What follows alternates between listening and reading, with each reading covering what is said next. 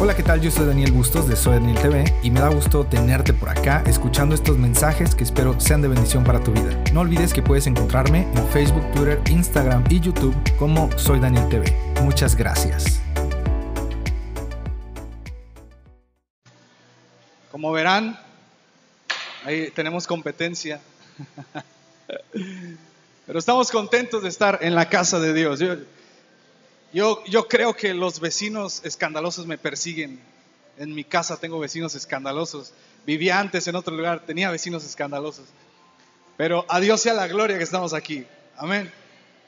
Eh, el día de hoy estamos estrenando una nueva serie y esta serie se llama, ¿cómo se llama? Indiferente. Esta serie se llama Indiferente. Y es una serie que sin duda alguna va a desafiar nuestros hábitos, va a desafiar nuestra fe y va a desafiar nuestras costumbres. Y yo te voy a invitar a que abras tu Biblia en el libro de Hebreos, capítulo 2, y vamos a leer del versículo 1 al 4. Quiero que pongas toda tu atención en lo que te voy a decir, toda tu atención y el tema de este mensaje que te traigo el día de hoy se llama indiferentes a la salvación. Y el día de hoy va a ser un desafío, una, poderte hablar y que me mires y estés concentrado en mí. Y dos, va a ser un desafío que puedas tomar este mensaje y lo hagas tuyo. Y precisamente de, de esto que está sucediendo ahora, yo lo voy a aprovechar para hablarte de que no podemos ser indiferentes al mensaje, aun cuando todo nuestro entorno está llamándonos distinto, nos está hablando, nos está queriendo jalar. No podemos ser indiferentes al mensaje de salvación, al mensaje de Cristo. Y te repito, el título de hoy es Indiferentes a la salvación. Ya tienes Hebreos capítulo 2, versículo 1 al 4. Y dice de la siguiente manera, por tanto, ¿ya lo tienes? Si lo, tienes, puedes decir amén. Amén. Por tanto, es necesario que con más diligencia atendamos a las cosas que hemos oído, no sea que qué, que nos deslicemos, porque si la palabra dicha por medio de los ángeles fue firme y toda transgresión y desobediencia recibió justa retribución, ¿Cómo escaparemos nosotros si qué? Si descuidamos una salvación tan grande, la cual, habiendo sido anunciada primeramente por el Señor, nos fue confirmada por los que oyeron, testificando Dios juntamente con ellos. ¿Con qué? Con señales y prodigios y diversos milagros y, y repartimientos del Espíritu Santo según su voluntad. Amén. Me gozo en la palabra de Dios. Estoy contento. Dios es bueno. Amén. Es más, vamos a hacer algo. ¿Te parece? Vamos a activar nuestra fe. ¿Te parece? Y vamos a pedirle al Señor que tome el control de la situación y que nos permita disfrutar de su palabra y que toda interrupción sea cancelada en el nombre de Jesús. ¿Estás conmigo? No nos vamos a ir a pelear porque ese no es nuestro llamado, pero creemos en un Dios que todo lo puede. Amén. ¿Puedes poner tu mano hacia allá? Espere, bajen la mano. Los que no crean, no levanten la mano ni hagan nada. Los que sí crean que Dios puede hacer algo, dirijan su mano hacia allá. Y oramos, Señor, te pedimos, tu palabra dice que todo lo que, te, que pidamos al Padre en el nombre de Jesús nos será dado. Te pedimos en el nombre de Jesús que toda interrupción que quiera venir a impedir que tu palabra sea predicada sea quitada en el nombre de Jesús. Te pedimos que bendigas a nuestros vecinos, que tu palabra llegue hacia ellos, que tu paz esté con ellos. Bendícelos, Señor, y te pido que tú tomes el control de este momento. Permítenos disfrutar de tu palabra. Tú eres bueno, tú no mientes. Venimos a presentarte esta necesidad y tú la vas a suplir. Padre, te pedimos que esa música o le bajen o la quiten, pero que nos permitas enfocarnos en tu mensaje. Queremos más de ti, más de ti. En el nombre de Jesús y todos decimos, amén. Recuerden, no venzas al mal con mal, sino vence al mal con el bien porque si hacemos esto, ascuas de fuego amontonaremos en las cabezas de las personas. Conocimiento de la Biblia es poder. Amén. Ok, salvación. Salvación. Salvación es una palabra que todos hemos escuchado alguna vez. Todos la hemos predicado, nuestros padres nos, la han dicho. Y cuando leemos esto, de pronto salvación brota hacia nuestros ojos, pero yo te quiero preguntar, ¿qué es salvación? ¿Qué es salvación?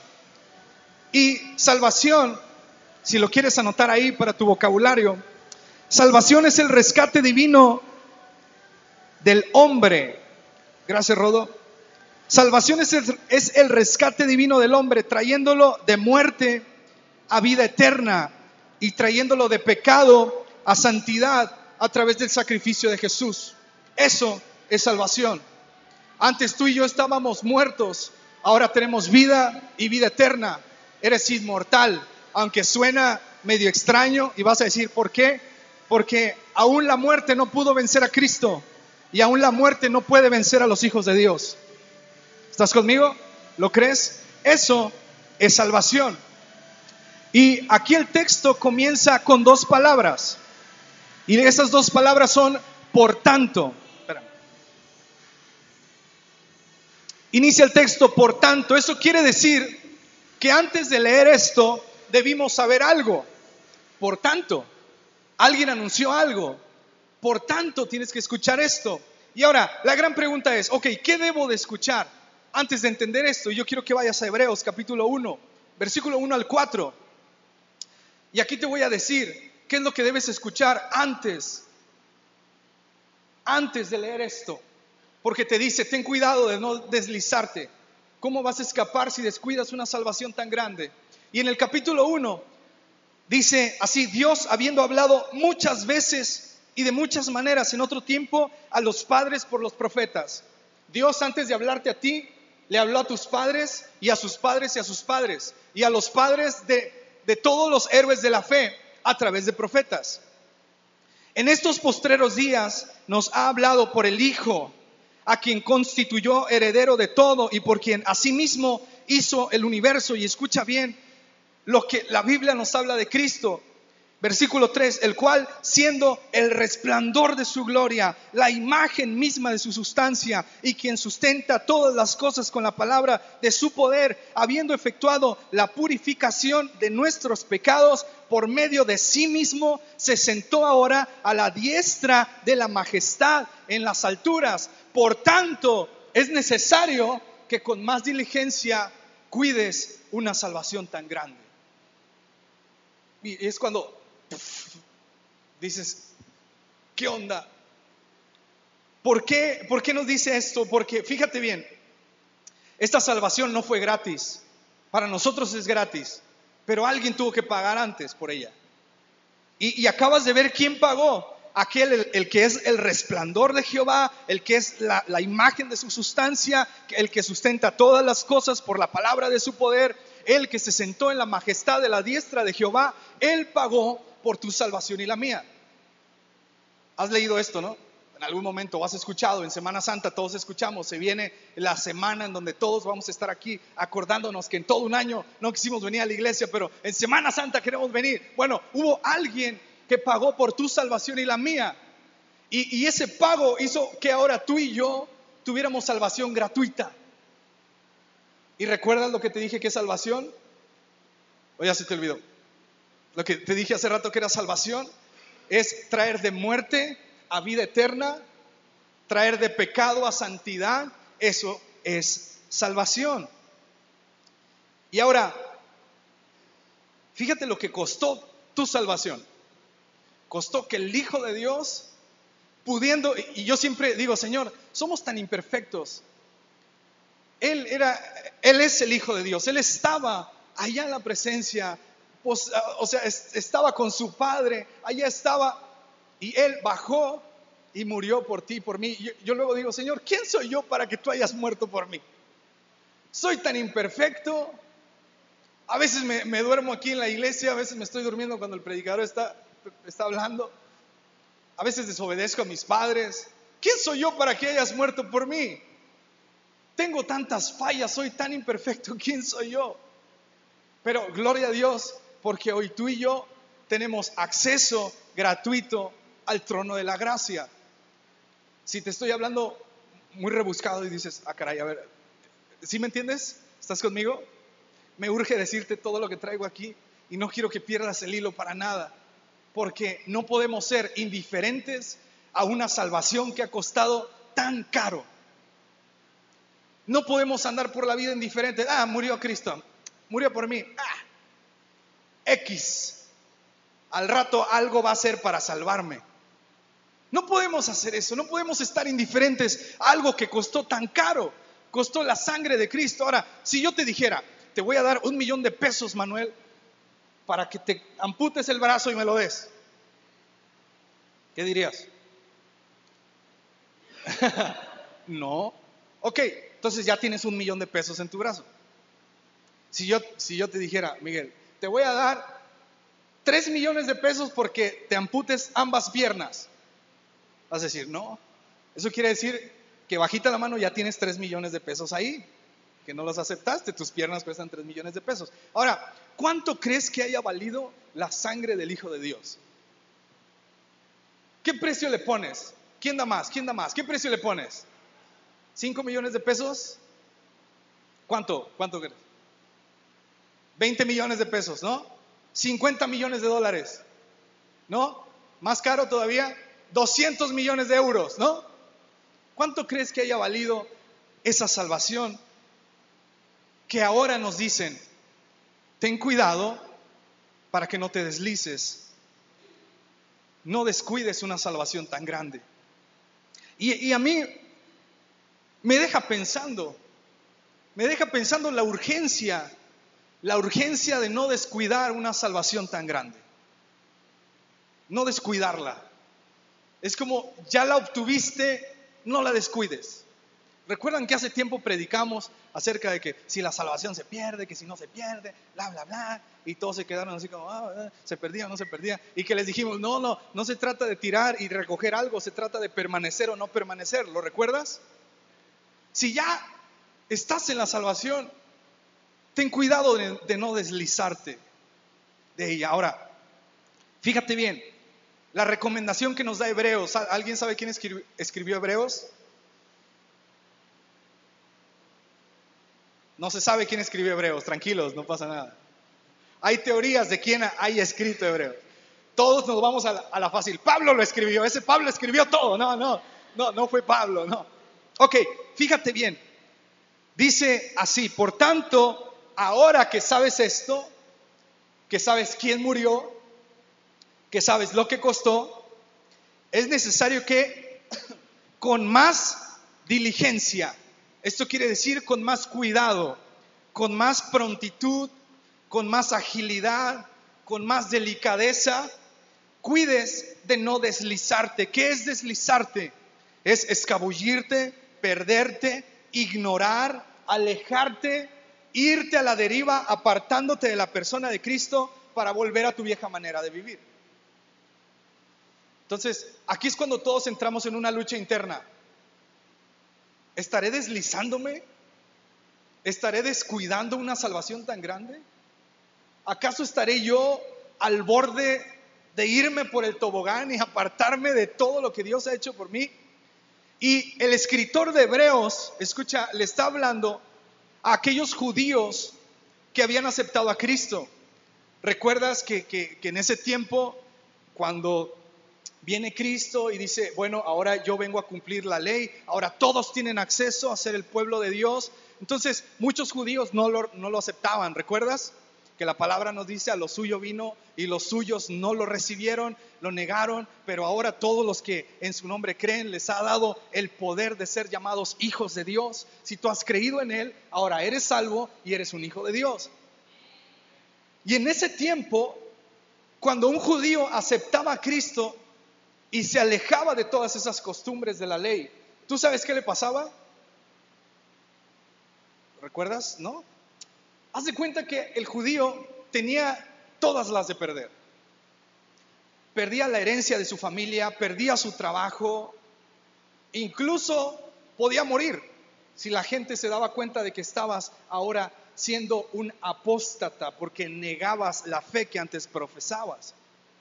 Y decían, tú tienes que morir porque ahora dices que Él es el Hijo de Dios. Y a mí me deja pensando que en ese tiempo costaba mucho seguir a Cristo. Ahora yo te pregunto, ¿cuál es tu excusa para no seguir a Cristo? ¿Te hacen bullying en la escuela? ¿Te dicen aleluya? ¿Tú, crees que estamos al mismo nivel de los judíos de aquel tiempo que aceptaban a Cristo? En aquel tiempo un judío te decía, soy cristiano y me andan buscando porque me van a matar a mí, me van a apedrear a mí y a toda mi familia, pero sigo a Cristo. Y hoy decimos, soy cristiano, pero me dicen aleluya, no digas que soy cristiano. Y tenemos miedo de compartir un texto en el Face, no, no, no, que no vean nada más. Eh, privacidad para, para mi familia, privacidad para la banda del Sinaí nada más. En aquel tiempo decirse cristiano costaba la muerte. Y hoy en muchos países está costando la muerte también.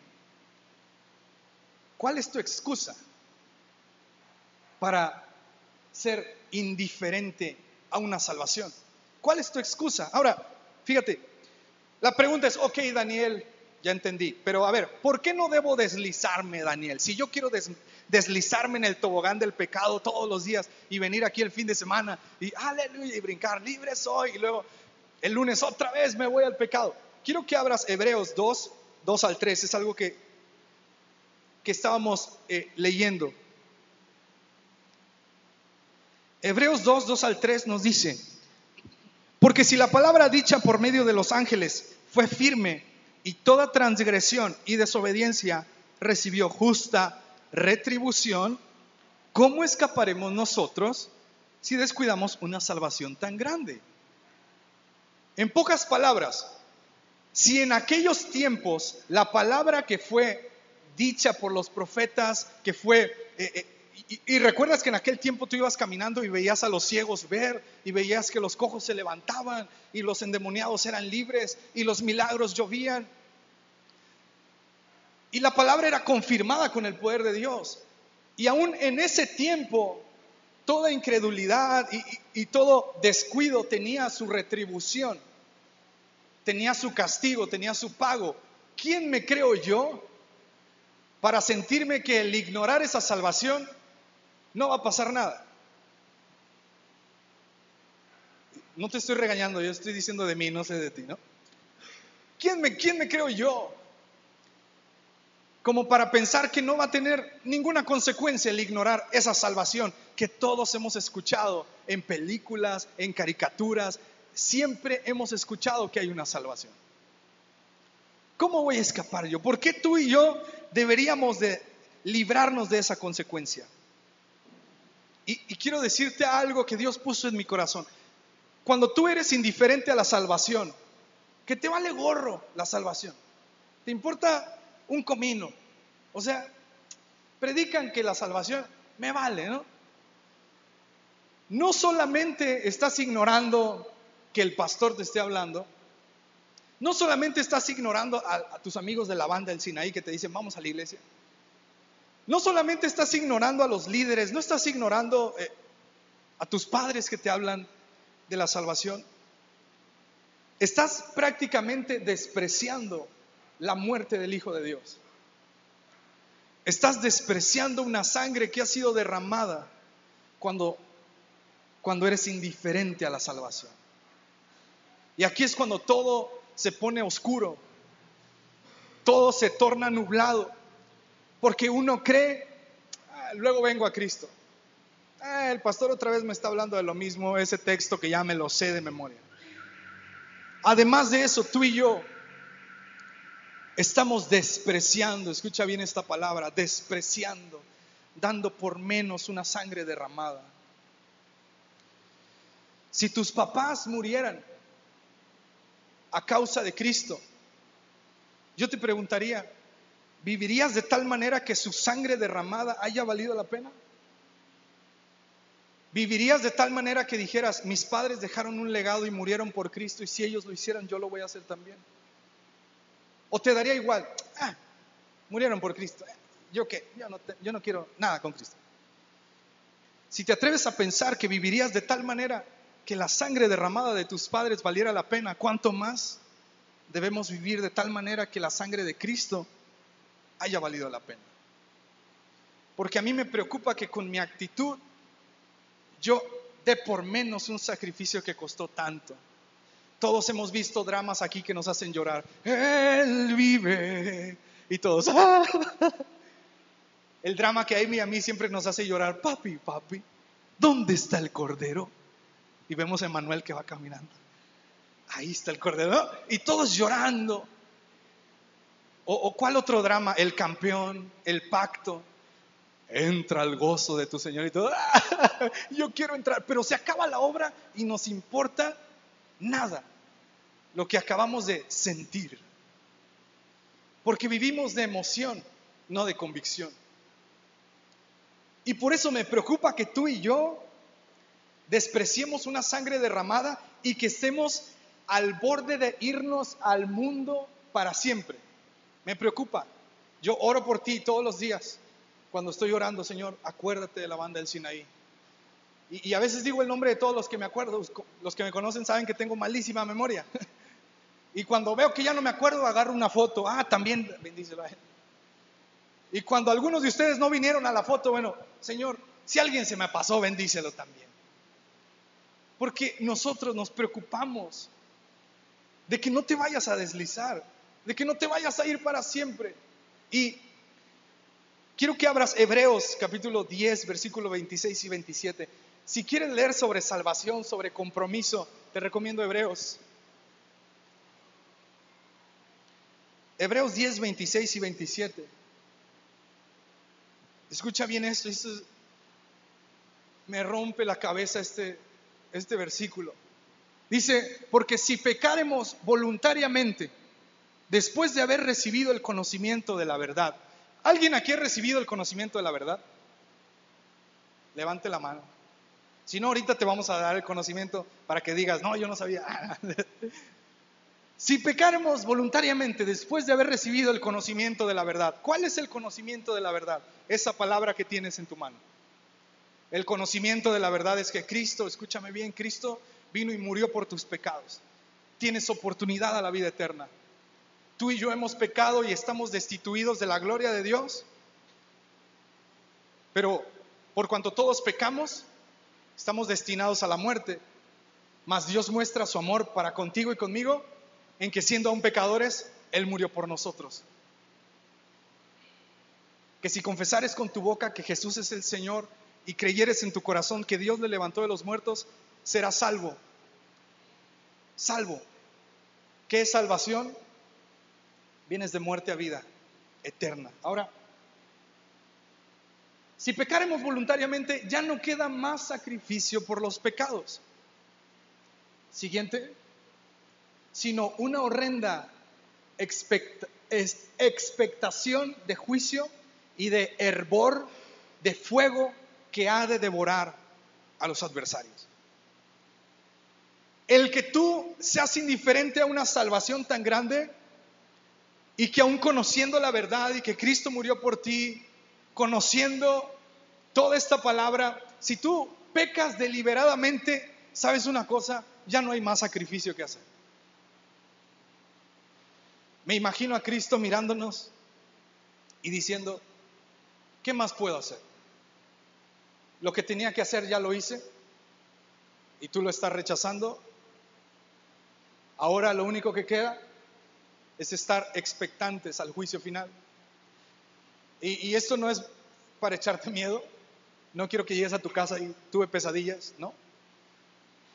Quiero que llegues a tu casa entendiendo que hoy tú y yo tenemos oportunidad de nacer de nuevo y tener vida eterna.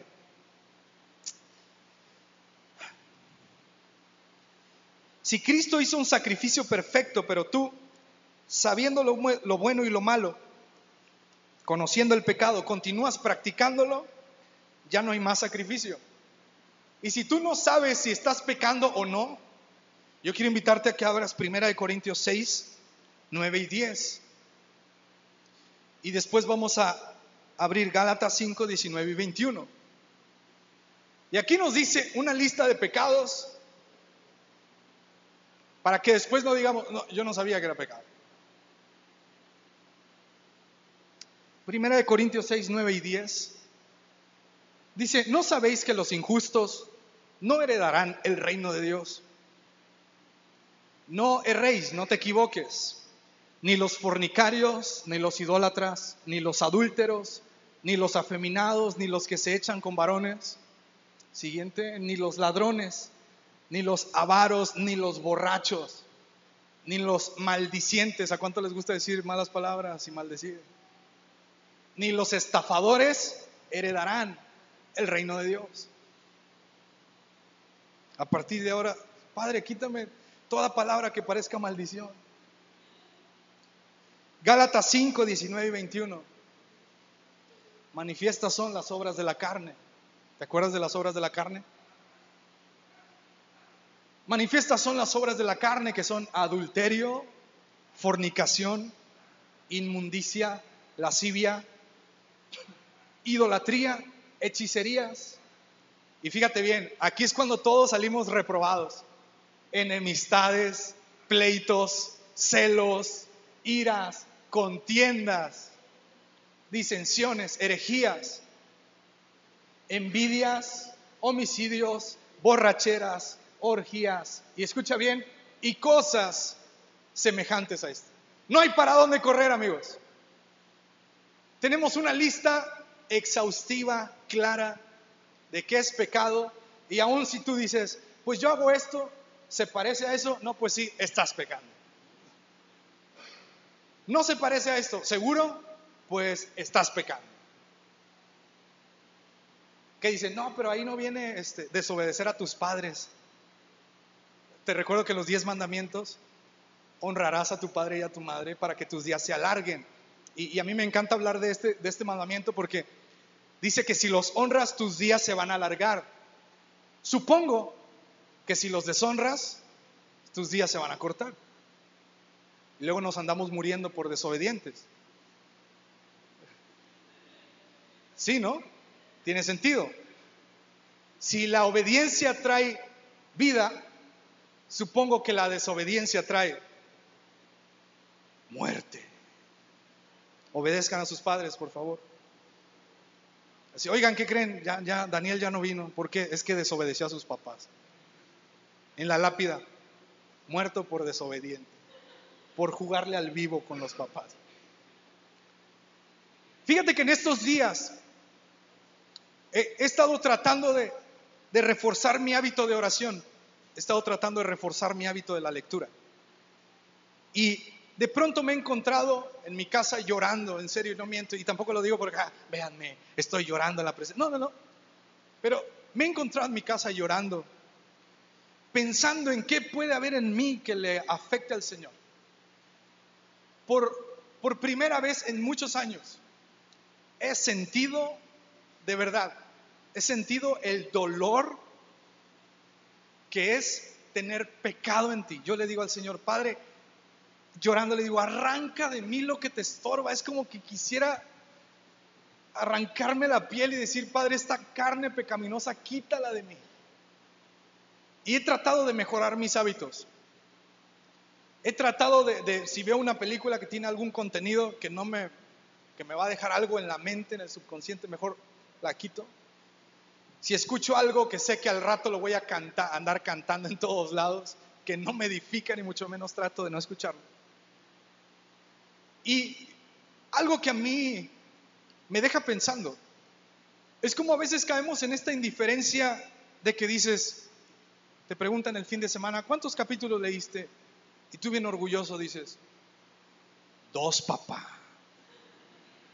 En siete días leíste dos, siete entre dos, quiere decir que nos tocaron de a cuántos versículos al día. O decimos, ¿cuántos leíste? No, estuve muy ocupado, no pude leer. ¿Qué hiciste? Tarea. ¡Hala! O sea, ni, comiendo podías tener tu Biblia ahí al lado. Hoy has orado en la semana de hecho le pedí perdón al Señor, Padre, perdóname porque no, no te hablé en toda la semana. No me puedo imaginar el, el vacío que podemos sentir al no hablar con nuestro Creador en toda la semana. ¿Te imaginas? En toda la semana ni siquiera decirle, eh, Señor, aquí estoy, gracias por el día, Gracias porque hoy pude comer. No puedo imaginar la indiferencia, tan siquiera hablar con Dios al orar por tus alimentos. Padre, si está envenenado esto, pues que no me muera, ¿no? Hazme el paro, aunque sea, ¿no?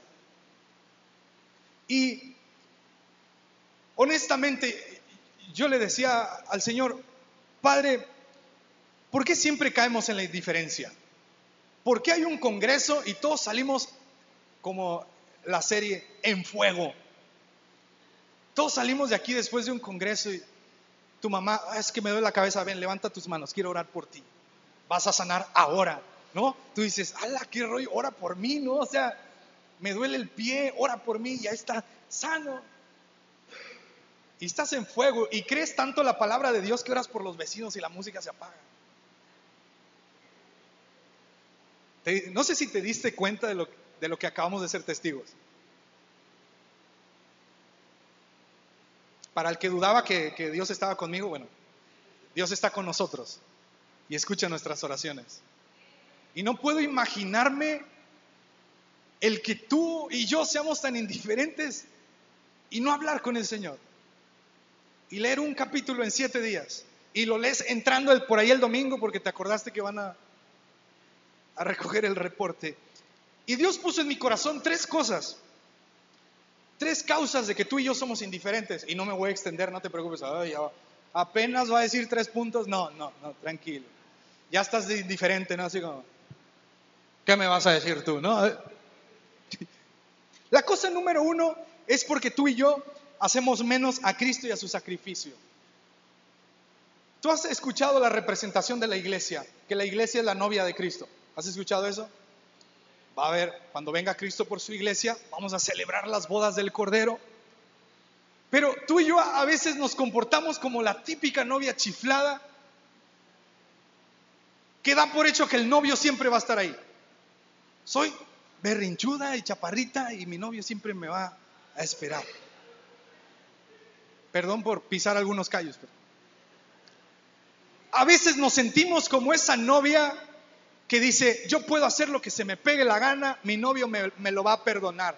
Y nos acostumbramos, nos acostumbramos a que Cristo siempre esté ahí.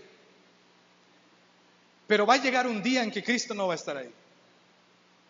Y dice la Biblia que la gente va a tener comezón de escuchar, pero ¿qué crees? Nadie te va a hablar de eso. Y tú y yo a veces nos sentimos, nos sentimos dignos de que Cristo esté ahí. Tú eres el Hijo de Dios, tú tienes que estar ahí para mí. Oh, gran error que cometemos. Gran error que cometemos.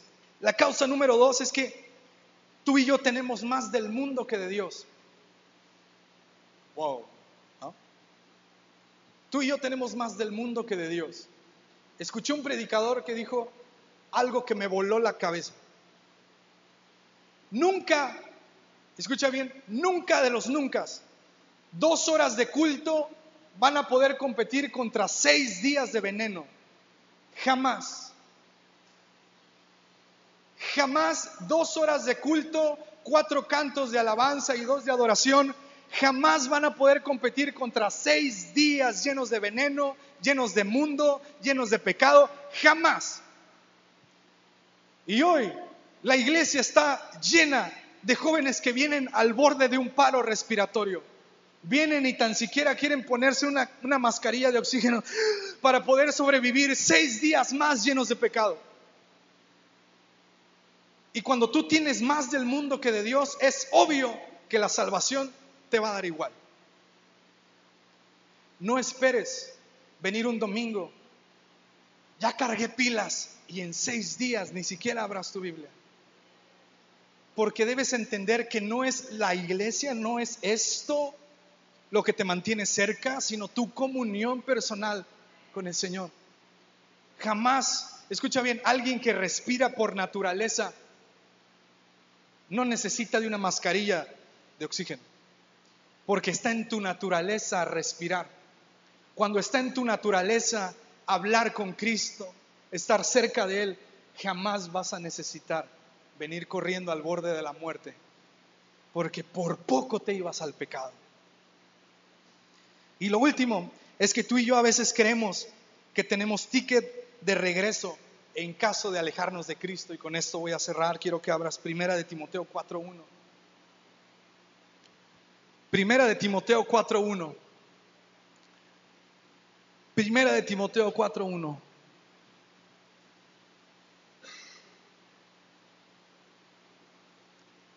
Pero el Espíritu, y viene con mayúscula, quiere decir que es el Espíritu Santo, dice claramente que en los últimos tiempos algunos apostatarán de la fe.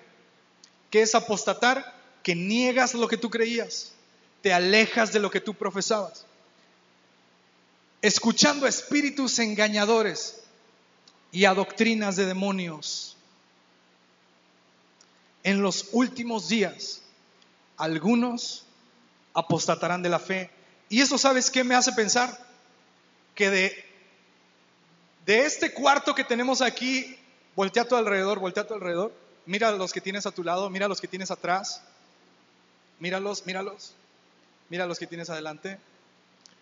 Quiere decir, según lo que acabamos de leer, que de este cuarto posiblemente alguno va a negar su fe. ¿Serás tú? ¿Seré yo? ¿Serás tú? ¿Serás tú? ¿Serás tú? ¿Seré yo? ¿O no seremos nadie? Si nadie apostatamos de nuestra fe, gloria a Dios.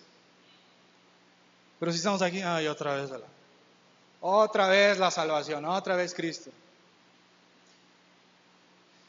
Este mensaje que te acabo de dar es para tres tipos de personas. Tres tipos de personas. Tú me dices en cuál estás. Para los creyentes firmes, Abre Primera de Corintios capítulo 10 versículo 12. Este mensaje es para tres tipos de personas. 10 12. Primera de Corintios 10 12. Los primeros son los creyentes firmes. Y todos lo leemos a la de tres. Una, dos, tres.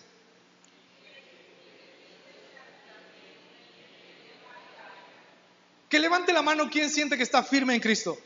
Yo la quiero levantar. Wow tenemos un problema. Otra vez, levante la mano quien cree estar firme en Cristo. Ok, baja la mano. Los que creemos que estamos firmes en Cristo, nuestro trabajo número uno es mirar que no caigamos. Esto es una lucha, amigos. Estamos en guerra. ¿Te doy una noticia? Estamos en guerra hay alguien que quiere tu alma. Y apenas le abras una puertita, te va a dar un golpe tan duro que posiblemente sea su última, su única oportunidad de golpearte, así es que te va a dar con todo para que tú caigas. Este mensaje también es para personas tibias, creyentes tibios, Apocalipsis 3:16. Y este versículo es precisamente el texto central de esta serie. Apocalipsis 3:16. ¿A cuánto les gusta la pizza fría? ¿Cuánto les gusta comer pizza fría? Incluso hasta mosqueada ya. Tengo hambre, pero no hay nada que comer. Ay, mira, en el piso no hay una pizza. Dice, pero por cuanto eres tibio y no frío ni caliente, te vomitaré de mi boca. Este mensaje que te estoy dando también es para creyentes tibios, que a veces están y a veces no están, que cuando quieren están en Cristo, cuando no quieren están en el mundo, que cuando quieren leen la Biblia, cuando no quieren no la leen, cuando quieren oran, pero cuando no quieren no, pero cuando necesitan vienen y oran. Este también es para usted. Ahora yo les voy a preguntar, ¿quién se siente tibio? No levanten la mano. Ah, ok, ok. ¿Sabes una cosa? Este mensaje también es para los que necesitan creer y aquí es donde todos entramos. Si te sientes tibio, si sientes que has pecado, si sientes que has fallado, una de las cosas que Dios ama es un corazón contrito y humillado, un corazón sincero. Y si estás aquí y tú dices, yo he fallado, te traigo este mensaje, Isaías 55, versículos 6 y 7, porque este mensaje es para todos. Si tú crees que estamos firmes, cuidado de no caernos. Si tú crees que estás tibio, hoy tienes salvación. Si tú crees que no crees en nada y que necesitas que algo te salve, te traigo Isaías 55, versículos 6 y 7. Buscad a Jehová mientras pueda ser hallado. Y yo creo que hoy puede ser hallado. Dice, llamadle en tanto que está cercano. Deje el impío su camino y el hombre inicuo sus pensamientos y vuélvase a Jehová. Y escucha bien, te traigo buenas noticias. Jehová tendrá misericordia de nosotros y Él será amplio en perdonar. No sé qué has hecho que estés cargando, no sé qué pecado has cometido, pero estamos en tiempo de gracia y doy gracias a Dios por eso. Hoy tú y yo tenemos perdón de pecados.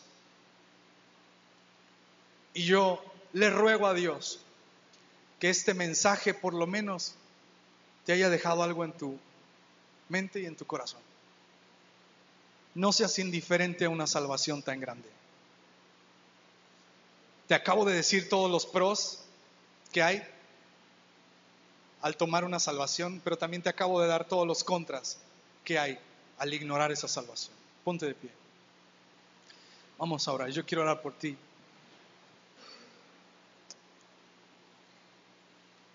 Y